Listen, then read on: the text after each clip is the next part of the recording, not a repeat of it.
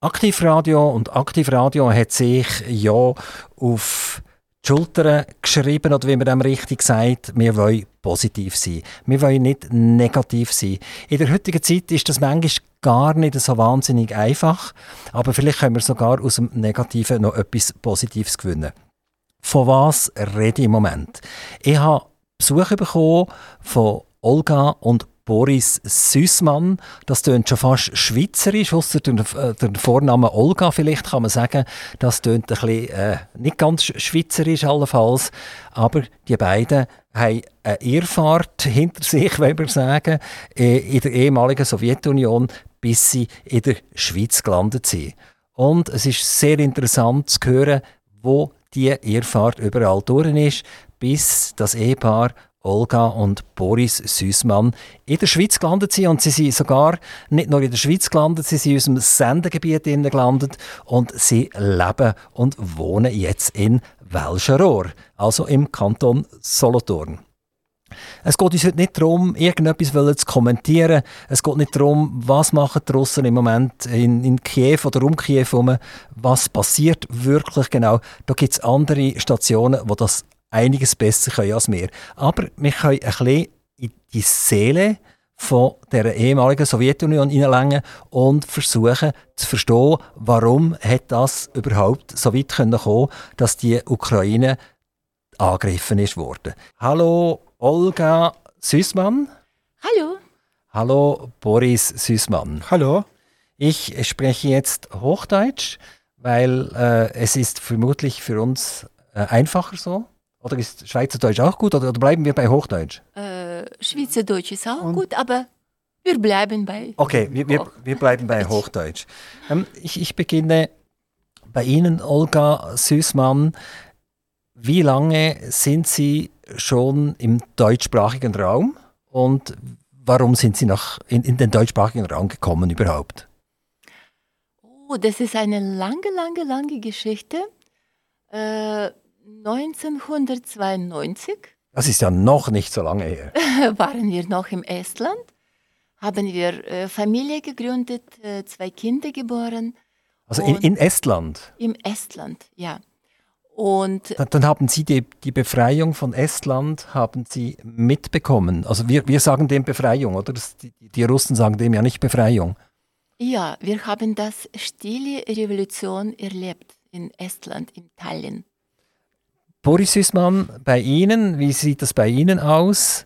Ähm, sind Sie zusammen ja in, in den deutschsprachigen Raum gekommen, 1992, und äh, nicht gerade in die Schweiz, oder? Sondern zuerst nach Deutschland. Ja, so war es. Also 92 äh, sind wir mit der Familie nach Deutschland äh, gekommen. Was, was war der Grund, dass Sie nach Deutschland gehen wollten? War, Estland hatte ja 92 genau der Moment, wo, sagen wir, die, die Freiheit gekommen ist. Und ich glaube, die baltischen Staaten da haben äh, wirklich die, die Freiheit aufgebaut. Und äh, warum sind sie dann weg und, und sind nach Deutschland gegangen? Ja, das war, äh, das war Zusammenbruch von äh, Sowjetunion.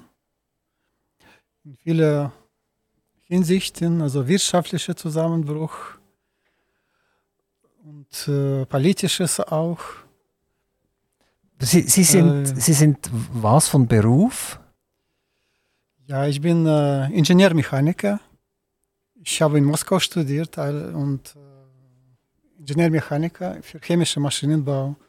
Also Sie sind und äh, ich habe dort äh, als Estland, in Italien als Konstrukteur gearbeitet in einer Fabrik. Also diese Fabrik existiert nicht mehr. Also es war so, dass viele, viele Unternehmen sind äh, pleite gegangen. Sie sind in dieser äh, Revolution und dem Zerfall der UdSSR sind die verschwunden, diese Firmen? Ja, also die waren nicht mehr profitabel, sagen wir so, ja. Und äh, wann sind Sie dann in Deutschland 92 eingewandert? Im Frühjahr, im Sommer und haben Sie gleich eine, eine Arbeitsstelle gefunden? Nein, nicht natürlich sofort, wir, weil Voraussetzung ist, dass man also die, die Sprache beherrscht. Und, und Sie konnten noch gar kein Deutsch? Äh, bisschen, äh, bisschen gelesen, also ein bisschen übersetzt. Aber sprachlich war natürlich äh, fast gegen Null gewesen. Okay, und Olga, wie war das bei Ihnen mit der Sprache? Äh, bei mir war ganz schlecht mit der Sprache, weil äh, wir haben in Estland angefangen, Estnisch, estnische Sprache zu lernen. Das ist, Hat das äh, mit Russisch nichts zu tun, Estnisch? Nein, estnische Sprache, das ist äh, Ographinische Gruppe, äh, gehören Esten, äh, Ungarn und äh, Karelien. Also, Karelien, ja, aber genau. Estland hat ja äh, lange in den Einflussbereich von Russland gehört und wie wir äh, mitbekommen haben, 1992 war dann die Abspaltung war aber Russisch dann schon eine wichtige Sprache in Estland? Ist das richtig? Also war das die, die, die Landessprache? Äh, Russisch war Landessprache bis 1992. Das war Estnisch und Russisch. Und danach äh, in dieser stille Revolution äh, wurde gesagt, äh, dass Russisch wird nicht gesprochen, es wurden, äh, wird Russisch, äh, wurde russische Zeitung. Also ist, war, dann Russisch richtig verpönt plötzlich? Also ja. hat man dann von einem Tag auf den anderen hat man nicht mehr Russisch gehört in Estland? Ja, und die Zeitungen äh, waren verboten, einige Zeit. Also, also, russische Zeitungen? Russische Zeitungen. Ja, ja. Und äh, Fernseher war, äh, Fernsehprogramme waren nicht vollständig. Also das war wirklich eine schwierige Situation, obwohl haben wir angefangen, estnische Sprache zu lernen. Okay, also Sie haben Russisch gesprochen und wenn ich das richtig sehe, sprechen Sie heute gemeinsam immer noch Russisch miteinander. Das ist Ihre, Ihre gemeinsame Wurzel, Ihre Basis.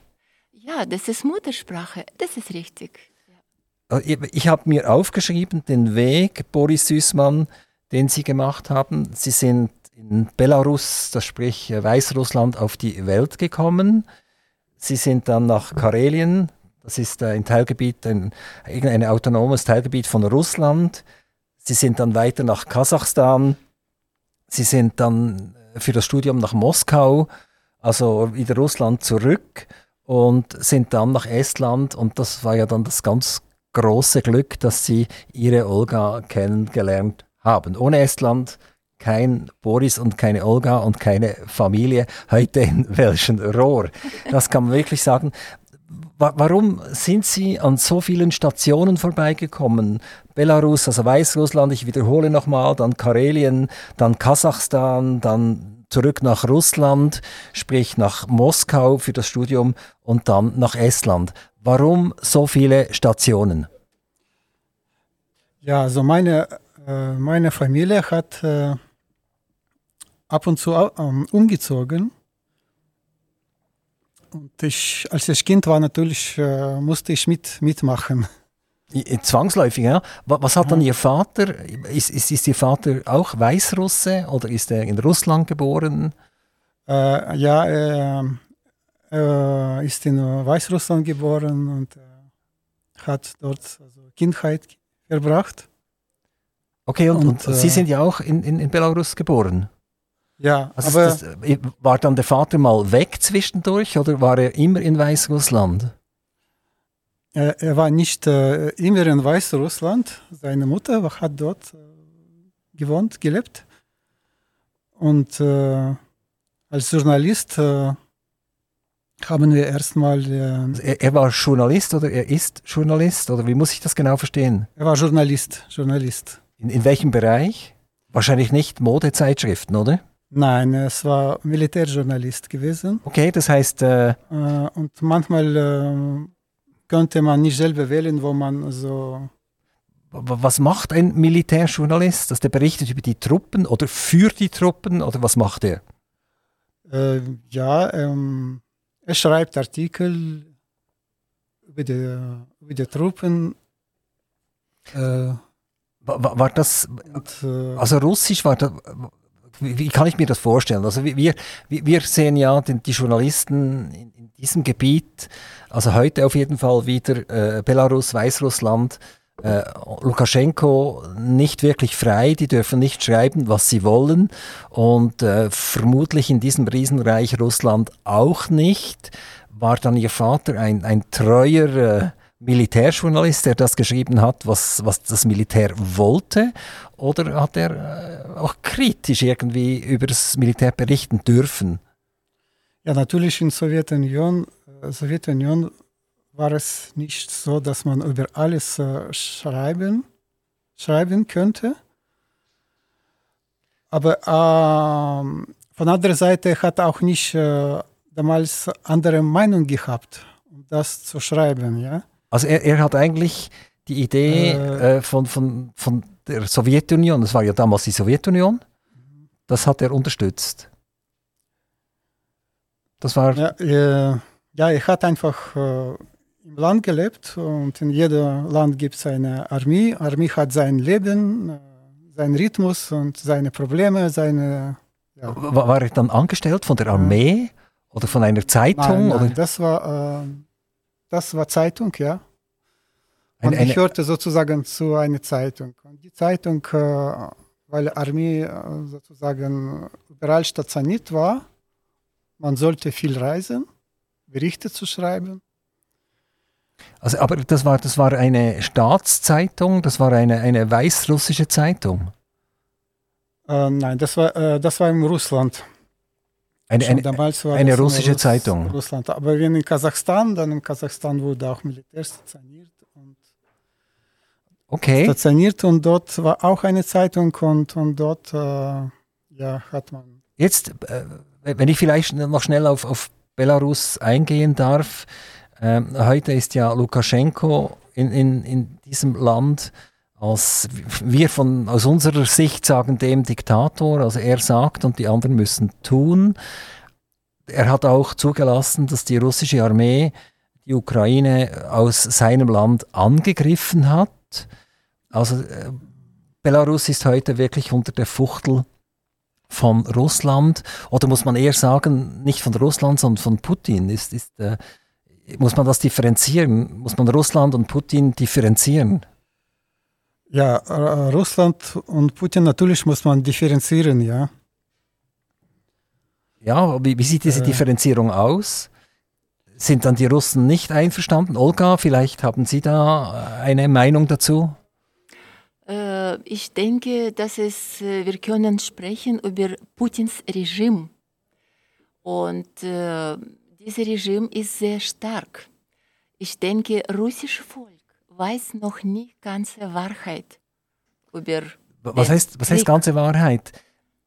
Geht es heute dem russischen Volk besser als vor 20 Jahren oder geht es dem russischen Volk schlechter? Das ist so ein, eine, eine Perspektive, die man selten einnimmt. Man, man diskutiert über Kleinigkeiten. Also jetzt der Ukraine ist sicher keine Kleinigkeit mehr, das ist eine Katastrophe. Aber sonst sind wir ja eigentlich sehr bereit, äh, dass wir sagen, äh, Frau XY hat die Haare ein bisschen zu blond, das ist gar nicht schön. Und das spielt ja auf das Leben überhaupt keine Rolle. Ist jetzt, wenn man, wenn man Putin anschaut, aus der Sicht von, von russischen Menschen, sagen die, es geht mir besser als vor 20 Jahren, es geht mir schlechter als vor 20 Jahren oder es geht mir etwa gleich. Können Sie da etwas dazu sagen? Äh, ja, aufgrund unserer Freunde, aufgrund unserer Verwandte und Bekannte äh, kann ich diese Information äh, geben. Weil früher, als Kind zum Beispiel, haben, äh, habe ich erlebt und Boris hat erlebt, das war ähm, wirklich sehr gute Zeit. Es war medizinische Hilfe kostenlos, äh, Ausbildung war kostenlos, Musikschulen waren kostenlos. Und wir haben als Kinder oder als Teenager, als Studenten, wir haben Leben wirklich genossen. Also Sie haben die Sowjetunion eigentlich unter dem sogenannten Kommunismus kennengelernt? Ja, wir haben... Und, und heute haben wir ja so ein, eine, eine Art äh, Kapitalismus da die, die Starken gewinnen und die Armen verlieren. Also, Sie würden jetzt also sagen, vor 20 Jahren ging es denn der russischen Bevölkerung besser wie heute? Wir haben Kommunismus gebaut oder aufgebaut. Nicht wir, aber unsere Eltern, wahrscheinlich unsere Vorfahren. Und äh, jetzt sehe ich, die Situation ist äh, schwieriger geworden. Aufgrund Verwandten, äh, diese Information von Bekannten. Die Leute müssen wirklich überleben in Russland und gibt es so viele arme Menschen. Äh, auf, auf den, nur auf dem Land oder auch, auch in den Städten? Land und Stadt. Und ja, wir haben es selbst erlebt.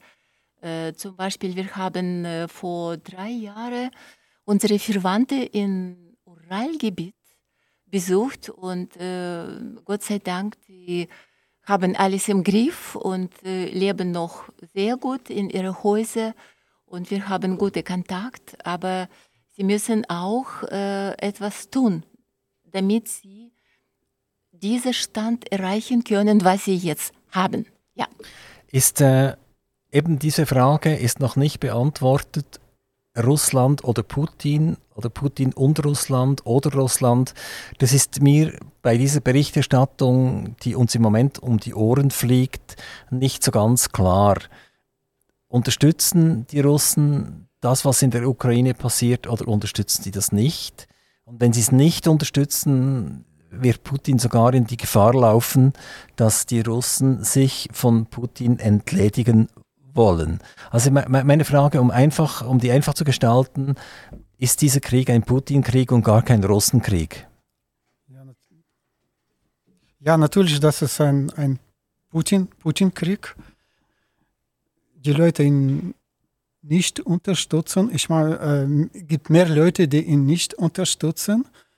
Und die Leute, die ihn unterstützen, äh, kann man erklären, weil äh, dortige Propaganda so stark ist, dass sie einfach Leute benebelt.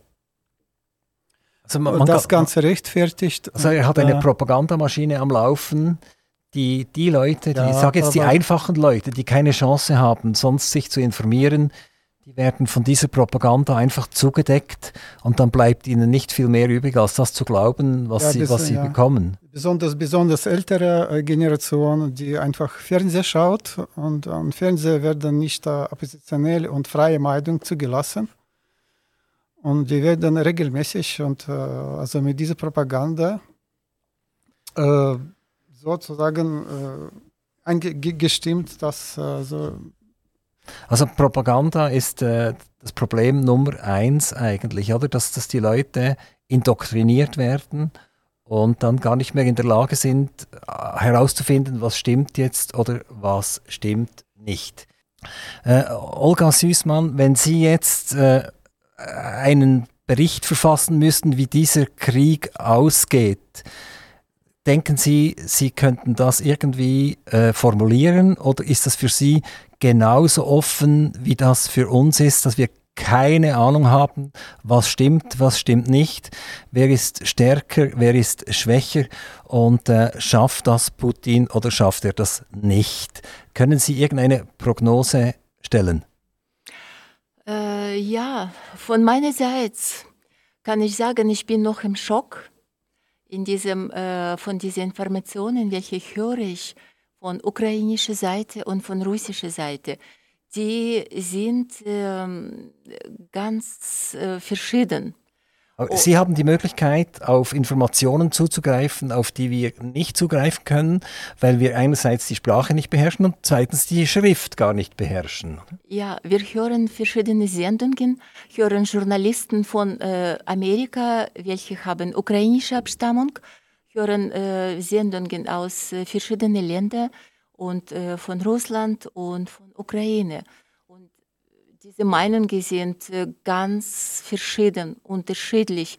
Aber ich habe Sie gefragt, ob Sie irgendwie eine Chance sehen, ein, einen Ausgang zu sagen, jawohl, in einer Woche ist das beendet, äh, Putin hat sich da verrannt, er hat keine Chance, oder wird die Ukraine sich unterwerfen müssen? Haben Sie irgendein Gefühl?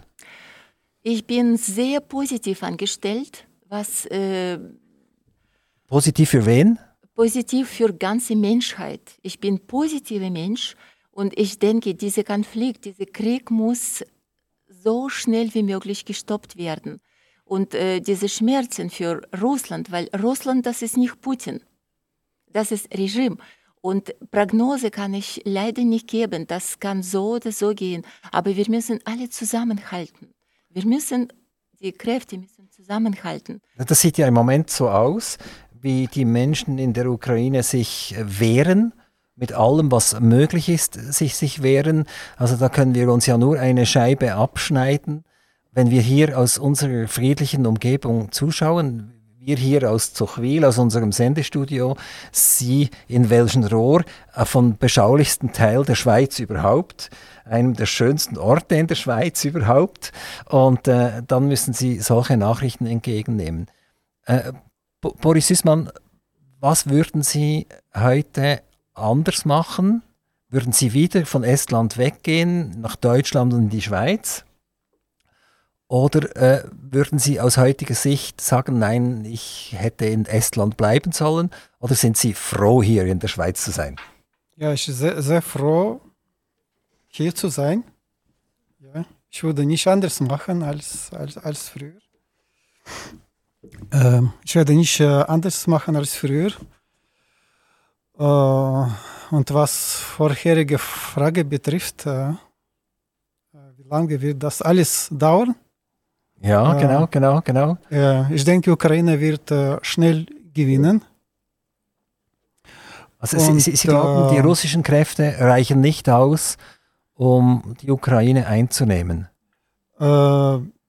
Das ist auch so und die sind äh, nicht motiviert, die, die wissen nicht, warum sie dort sind. Ah, die russischen Soldaten kämpfen. sind nicht motiviert, ja?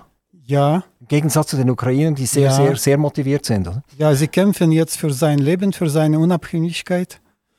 Und äh, sie werden gewinnen, also da bin ich ganz, ganz sicher. Die, die, die Ukraine äh, wurde von uns so ein bisschen, ich sage jetzt mal, nicht sehr nett behandelt, indem, indem wir ja schon lange wissen, dass diese Osterweiterung der Ukraine äh, Russland treu geworden ist und die Russen da sehr stark geworden sind. Wir haben eigentlich zugeschaut, wie die Krim annektiert wurde. Hätte man das nicht eigentlich wissen müssen, es ist so. Also nachträglich ist man immer gescheitert, das ist mir schon klar, schon klar. Aber eigentlich hat Putin nicht reagiert aus einer Sekunde heraus, sondern es sieht so aus, wie das Ganze lange von ihm in seinem Kopf geplant war. Olga Süßmann, haben Sie das auch so gesehen? Also, dass, dass eigentlich das sich aus, angezeichnet hat, man hat gesehen, jetzt wird irgendeinmal etwas passieren und dann ist es dann tatsächlich so gekommen? Äh, Im Prinzip, ja. Äh, wir sind wirklich noch im Schock und äh, das Krieg hat angefangen. Hat niemand gedacht, hat niemand geglaubt. Und die russischen Soldaten, äh, wir haben gestern in äh, Reportage ge gehört von gefangenen russischen Soldaten. Sie wussten nicht, dass sie im Krieg fahren. Äh, es wurde gesagt, sie fahren zur Übung. Und äh, dann haben sie gesagt, ja, wir sind jetzt im Ukraine. Sie war auch schockiert. Nicht so gut informiert. Darf, darf ich vielleicht auf meine Frage zurückkommen? Ja. Meine Frage war, hat sich das Ganze nicht abgezeichnet. Putin hat sich zugunsten dieser Osterweiterung äh, ausgesprochen. Er hat die Krim annektiert. Hätte man das nicht wissen müssen und hätte man nicht die Ukraine viel, viel, viel früher ausrüsten sollen, äh, gegen, gegen Russland oder, oder wäre das noch gefährlicher gewesen? Ich meine, die Ukraine muss heute mit einer Armee arbeiten, die nicht so toll ausgerüstet ist. Äh, und, und jetzt plötzlich hat die EU beschlossen, jawohl, wir liefern jetzt Verteidigungswaffen, Waffen, die man sogar auch zum Angriff brauchen kann. Es ist etwas spät, so zu reagieren. Wie haben Sie das erlebt? Hätten Sie nicht viel, viel früher, wenn Sie jetzt am Drücker gewesen wären, Sie wären jetzt in der EU oder in der Schweiz am Drücker gewesen, hätten Sie nicht viel früher diese Ukraine mit Waffen ausgerüstet? Äh, ich glaube nicht, äh, weil ich äh, denke an Menschen, an Menschen, menschliche Intelligenz und an Wille zum Frieden, weil Ukraine will auch frei sein, unabhängig. Und Krim, das ist äh, ganz alter Brennpunkt. Ja, es ist ja uralt. Also Uralter Brennpunkt, genau. Wenn Sie das äh, ansprechen, ich glaube, so im 12. Jahrhundert oder so, war Kiew, glaube ich, der Ursprung von der ganzen äh, Sowjetunion. Also das war die Hauptstadt, das war das Zentrum. Und das klassische, die klassische UdSSR ist ja viel, viel, viel später gekommen. Also so wie Putin heute sagt, ja, äh, die Ukraine ist eigentlich ein natürlicher Teil von Russland, könnten die, die Ukrainer sagen, ja, nein, ist ja eigentlich umgekehrt, oder? Russland ist eigentlich ein natürlicher Teil der Ukraine. Ähm, aber noch einmal, Boris Süßmann, vielleicht haben Sie hier eine Idee oder ein Gefühl. Ich persönlich finde, man hat zu lange zugewartet und jetzt muss man ganz akut reagieren und jetzt liefert man plötzlich Waffen. Jetzt wird die, die Armee ausstaffiert mit Waffen, aber die, die Ukrainer sind ja gar nicht geübt. Die bekommen plötzlich Waffen, die sie nicht kennen, wo sie nicht äh, testen konnten etc., sondern jetzt äh, kommt es ein Knall auf Fall, bekommen die plötzlich irgendwelche Waffen. Bis jetzt sieht man, dass sich mit, mit Molotow-Cocktail, ich meine, die Russen haben eine, nein, nein, eine, eine hochgezüchtete Armee, oder? Und, nein, nein, nein, doch, doch diese, diese Waffen, die jetzt Westen äh, geliefert ist, ist sehr effektiv. Und sie hat verhindert jetzt, dass überhaupt, also, so, dass die russische Militär so, so weit aber kommen die, könnte. Aber die, kommen, die richtigen Waffenlieferungen kommen ja jetzt, jetzt erst. Also ja. jetzt haben die ja beschlossen, ich glaube, 500 Millionen freizugeben für Waffen, die jetzt dann an die Ukraine geliefert werden. Und, und bis jetzt musste sich die Ukraine mit dem begnügen, was sie e-, effektiv hatte. Ja, die müssen jetzt begnügen, äh, damit sie also jetzt hat. Aber das ist schon, was sie hat, ist das schon viel geholfen und äh, sehr effektiv. Aber es macht einem schon weh, wenn man sieht, dass sie da in Kiew auf den Straßen Tausende von, von Flaschen abfüllen mit Benzin und Molotow-Cocktails daraus machen. Äh, das macht schon weh, wenn man denkt, dass wir äh, da eine hochgezüchtete Armee haben, wie die russische Armee. Und äh, das ist wie David gegen Goliath ein bisschen. Mm, also nicht, nicht ganz, also das ist also nicht, nicht Goliath. Nein, Sie sehen das nicht also, so. Ich sehe nicht, dass es, dass es Golev. Also die Ukraine natürlich müssen also Verteidigung äh, müssen sich also Waffen haben, um sich zu verteidigen, nicht angreifen. Also. Und was es im Moment natürlich fehlt, äh, diese Flugzeugabwehr. Also. Wenn man Flugzeug kommt bombardieren, dann haben sie äh, gar nichts, also das abzuwehren. Also Russland hat eben ja zum Beispiel das größte Flugzeug der Welt schon mal zerstört. Sie ja. hatten ein riesen Transportflugzeug, oder? Ja, also, das, da, da, machen ja, die Russen ja. das cool, oder? Zuerst liefern sie das Flugzeug und dann machen sie es kaputt, oder? Gut, ein, eine, eine ganz andere Frage. Also wir, wir sehen die Ukraine so in einem solitären Umfeld, aber eigentlich äh, geht es um viel, viel, viel mehr, weil die Ukraine grenzt einerseits an, an Belarus, also an Weißrussland, und von da sind ja die Truppen auch äh, eingedrungen äh, in die Ukraine. Dann haben wir Polen. Und Polen hat natürlich, äh, will ich sagen, Angst, dass sie plötzlich die, die Russen wieder direkt an der Grenze haben, wenn die Ukraine fallen würden. Dann haben wir Moldawien. Äh, wir haben die Krim, die haben wir vorher erwähnt. Wir haben diese Osterweiterungen.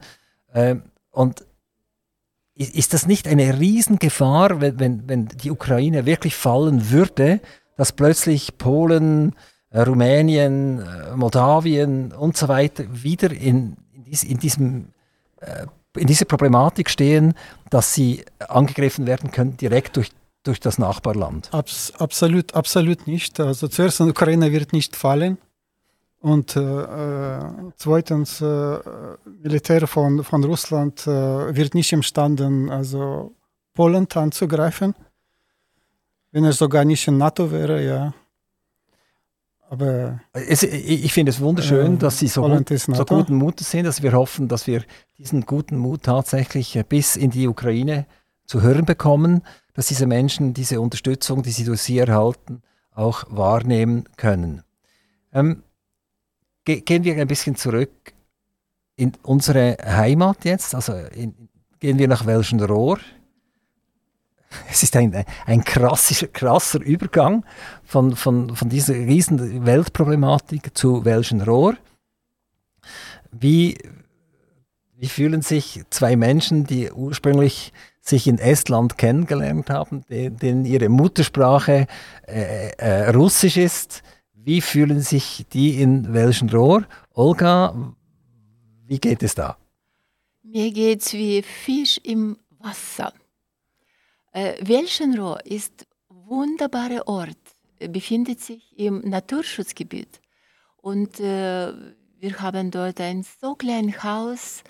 Und wenn gehst du aus dem Haus raus, egal in welche Richtung gehst du, überall ist Natur.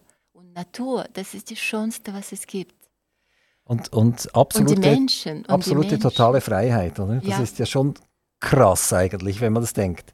Die, die einen müssen jetzt sich um ihr Leben kümmern und sich des Lebens erwehren. Und auf der anderen Seite dürfen wir hier in, in der Schweiz sein und wirklich im, im, im Frieden leben. Das ist ja eine Problematik, die wir immer wieder haben. Wir kritisieren ja unsere Politiker. Ich gehöre da auch dazu übrigens, oder? Ich mache das auch sehr gerne. Aber wenn man das in Relation jetzt stellt zu dieser, dieser Situation, die Sie und Ihre Familien antreffen, die zu Hause geblieben sind in Russland oder in, in Belarus, dann ist ja alles, was wir hier haben, ist, ich, ich sage dem, ein, ein Nasenwasser. Wie, wie empfinden die Ihre Familien, die da noch in Russland sind und, oder in, in Weißrussland sind, wie empfinden die das, dass Sie in der Schweiz sind? Finden die das ungerecht, dass Sie das dürfen, dass Sie das geschafft haben? Oder sind Sie vielleicht sogar eher stolz auf Sie, Boris? Wie, wie sieht das aus? Sie freuen, äh, sie freuen uns für uns. Äh, wir, wir, äh, wir bleiben im Kontakt und sie freuen für, für uns. Und bei jeder Gelegenheit sind wir froh, wenn sie zu uns kommen.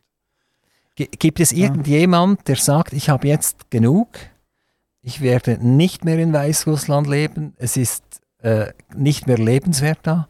Oder das gleiche in Russland. Sehen Sie, dass es Leute geben wird, die diese Heimat verlassen werden und vielleicht auch hier in der Schweiz anklopfen werden? Äh, ein Moment zum Beispiel, äh, die Leute dürfen nicht aus Weißrussland ausreisen. Angeblich wegen, wegen Corona-Regeln, ja, die dürfen nicht.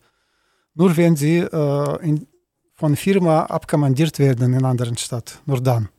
Wie, wie würden Sie Weißrussland und Russland gegenüberstellen? Ist, ist, wo, ist es schlimmer zu sein im Moment? Ist es Weißrussland oder ist es Russland? Äh, jetzt im Moment äh, in, in Ukraine ist äh, am schwierigsten, weil dort also die äh, Snaraden und Waffen äh, geschossen wird. Und äh, im Moment ist äh, Weißrussland, äh, ich schätze in Weißrussland, dass es eine so eine Art Konzlager ist. Also. Also in, in Weißrussland hat man noch weniger Freiheiten im Moment wie in Russland.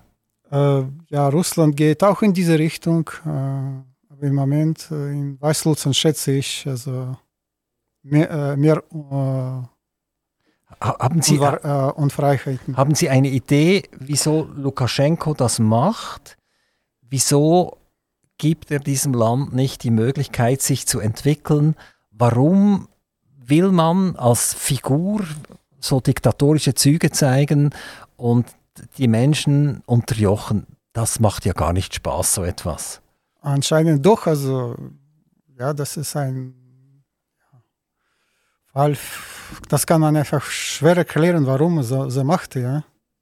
Also er wäre ja gar, wahrscheinlich gar nicht an der Macht ohne Putin, oder? Also äh, er, ja. er, er braucht Putin. Abs, abs, absolut, ja. Äh, ähm, als die Wahlen, äh, also die 80, ungefähr 80 äh, Prozent äh, nicht, bei Wahlen nicht für ihn waren, hat er 80 Prozent für sich gemacht. Also die waren Leute, gefälscht. Ja, genau. Wie immer, ja, wie auch früher. Aber diesmal war das so, so brutal äh, gefälscht, dass die Leute auf die Straße waren. Und, und trotzdem schafft er das wieder, Er hat, den Leuten ähm, dermaßen Angst zu machen, dass sie nicht mehr auf die Straße gehen oder nur noch wenig auf die Straße gehen und dass sie im Prinzip die Augen verschließen oder verschließen müssen. Also ich meine, ich habe schon gewisses Verständnis. Ich möchte auch nicht auf die Straße und mich töten lassen. Das möchte ich auch nicht, oder? Aber trotzdem Ja. hat er es geschafft, 80 Prozent der Leute, die anders denken, zu unterjochen. Ja, diese Leute sind unbewaffnet, ja, das ist, muss man so bedenken. Dass, äh, dass er hat, äh, dass es hat äh, spezielle Einheiten, die werden gut bezahlt und wahrscheinlich haben keine Skrupel in dem, was sie machen. die werden von Geldern von Putin un unterstützt. Er hat schon mehrmals bei Putin gewesen und Milliarden Hilfe genommen. Ja. Und, und, Sie haben ja und, immer noch Ihren, äh, Ihren Vater, der in, in Weißrussland ist. Ja. Ist, äh, ist er in Gefahr oder ist er nicht in Gefahr? Ist er. Äh, also Nein, er, er, er, hat ja ehemals vielleicht fast ein bisschen zum Militär gehört als, als Journalist, als Militärjournalist. Wird er in Ruhe gelassen? Ja, es, es sind die Ruhe gelassen. Ich versuche das einfach zu analysieren also, und mit Logik alles. W wann, wann waren Sie zuletzt Mal äh, physisch äh, in, in, in Belarus oder in einem Land der ehemaligen Sowjetunion, Olga? Äh, glaube vor vier Jahren in Russland und dann etwa vor fünf Jahren in Weißrussland. Und äh, wie haben Sie Russland damals empfunden?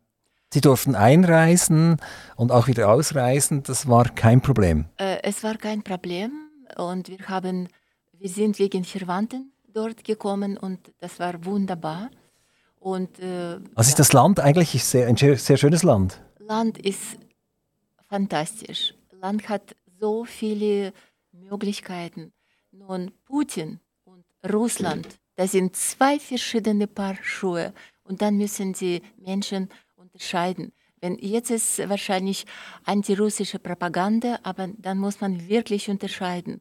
Entweder Putins Regime, äh, Diktatur und diese Macht, diese Machtmaschine, welche er macht. Äh, und äh, sobald du andere Meinung sagst, zum Beispiel, das war Boris Nemtsov, welcher hat andere Meinung gesagt vor acht Jahren er wurde erschossen auf der Straße. Es war wunderbare Politiker, ganz äh, interessanter Mensch. Zweiter Mensch kennt er jetzt schon alle oder ganz Europa kennt, Nawalny, Alexei Nawalny. Sobald er sich gegen Putins Regime kämpft, er ist jetzt im Gefängnis. Aber das, was hat mich jetzt äh, gefreut, letzte Woche habe ich eine Reportage gesehen und ähm, äh, ein Journalist hat erzählt, dass äh, Nawalny wurde ein Prozess untergezogen im Gefängnis und der Mensch, welcher muss Nawalny äh, einfach, äh, der Mensch, welcher muss Nawalny äh, beschimpfen und beklagen, hat im Prozess angefangen zu sagen, er war sehr brutal geschlagen und er steht für Nawalny. Er hat Nawalny verteidigt auf diesem Prozess. Und der Prozess wurde sofort unterbrochen im Gefängnis. Also, also wir haben ein Problem eigentlich in Weißrussland und in Russland, dass die sehr autoritär geführt werden. Und jeder, der anders denkt, hat die Gefahr, dass er das nicht überlebt oder ins Gefängnis kommt.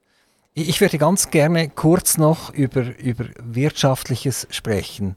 Ich meine, ein Großteil des Gas, das wir hier in Europa verbrauchen, äh, kommt aus Russland. Ich glaube, Deutschland hat etwa 40 Prozent aus Russland. Und da haben wir ja die, die Leitung, die eine heißt Nord Stream 1 und die andere heißt Nord Stream 2. Und jetzt wurde Nord Stream 2 nicht geöffnet, die ist eigentlich fertig, die ist mit Gas gefüllt. Die können da nur noch am Rädchen drehen und dann fließt das Gas. Aber Nord Stream 1 läuft eins zu eins weiter. Also in dieser ganzen Periode seit dem Angriff auf die Ukraine habe ich eigentlich jeden Tag erwartet, dass das Nachschubprobleme gibt. Aber siehe da, Nord Stream 1 läuft wunderbar. Gas kommt, der Gasdruck bleibt aufrechterhalten. Ist das nicht auch ein bisschen verlogen irgendwie? dass, dass, dass wir sagen, ja, wenn die uns das Gas abstellen, dann frieren wir, dann können wir nicht mehr heizen, äh, wir können keinen Strom mehr herstellen. Wir sprechen ja in Zukunft noch von den Gaskombikraftwerken hier in der Schweiz zum Beispiel. Also wir werden noch viel mehr Gas verbrauchen, als wir jetzt äh, verbrauchen. Also es ist irgendwie absolut paradox, dass wir einerseits jetzt äh, auf Russland spucken oder auf Putin spucken und andererseits holen wir die Energie, dass wir nicht frieren. Können wir so, ich sage jetzt mal, einen Krieg überhaupt gewinnen, indem wir einerseits äh, sagen, wir wollen den, den Rubel nicht mehr akzeptieren, äh, wir, wir, wir, schließen SWIFT zu, wir, wir machen die Banken zu. Aber der Hauptteil, da wo es wirklich um viel, viel, viel Geld geht, nämlich Gas, Öl etc., das machen wir einfach eins zu eins weiter.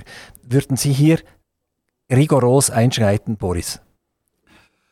Äh, ja, es wurde schon, also diese Nord Stream 2, 2 wurde, äh, Zertifikation wurde gestoppt, also für diese Pipeline, ja? Ja, ja das, aber es ist fix fertig, oder? Also das braucht einen Knopfdruck und dann kommt da Gas. Und Nord Stream 1 fließt bis heute. Genauso viel Gas wie in sogenannten Friedenszeiten. Das heißt, die Deutschen bekommen noch genau gleich, gleich viel Gas, wie sie vorher bekommen hatten. Und äh, das ist ja irgendwie verlogen ein bisschen, oder? Eigentlich müsste man sagen, Nord Stream 1 wird abgestellt und jetzt müssen wir halt mal, mal ein bisschen frieren. Ja, man muss doch irgendwelche Druck ausüben, ja, auf dieses Regime, damit, er, damit das Land überhaupt Zukunft hat. Also. Ja, also es wird jetzt gemacht. Also mit, ja. mit all diesen ja. wirtschaftlichen Maßnahmen, die es gegeben ist das gemacht worden. Aber ich spreche jetzt nochmal über das Gas, oder? Gas fließt einfach weiter, wie überhaupt nichts gewesen wäre. Man kann schon sagen, ich mache Nord Stream 2 nicht auf, aber Nord Stream 2 war noch gar nie geöffnet bis jetzt.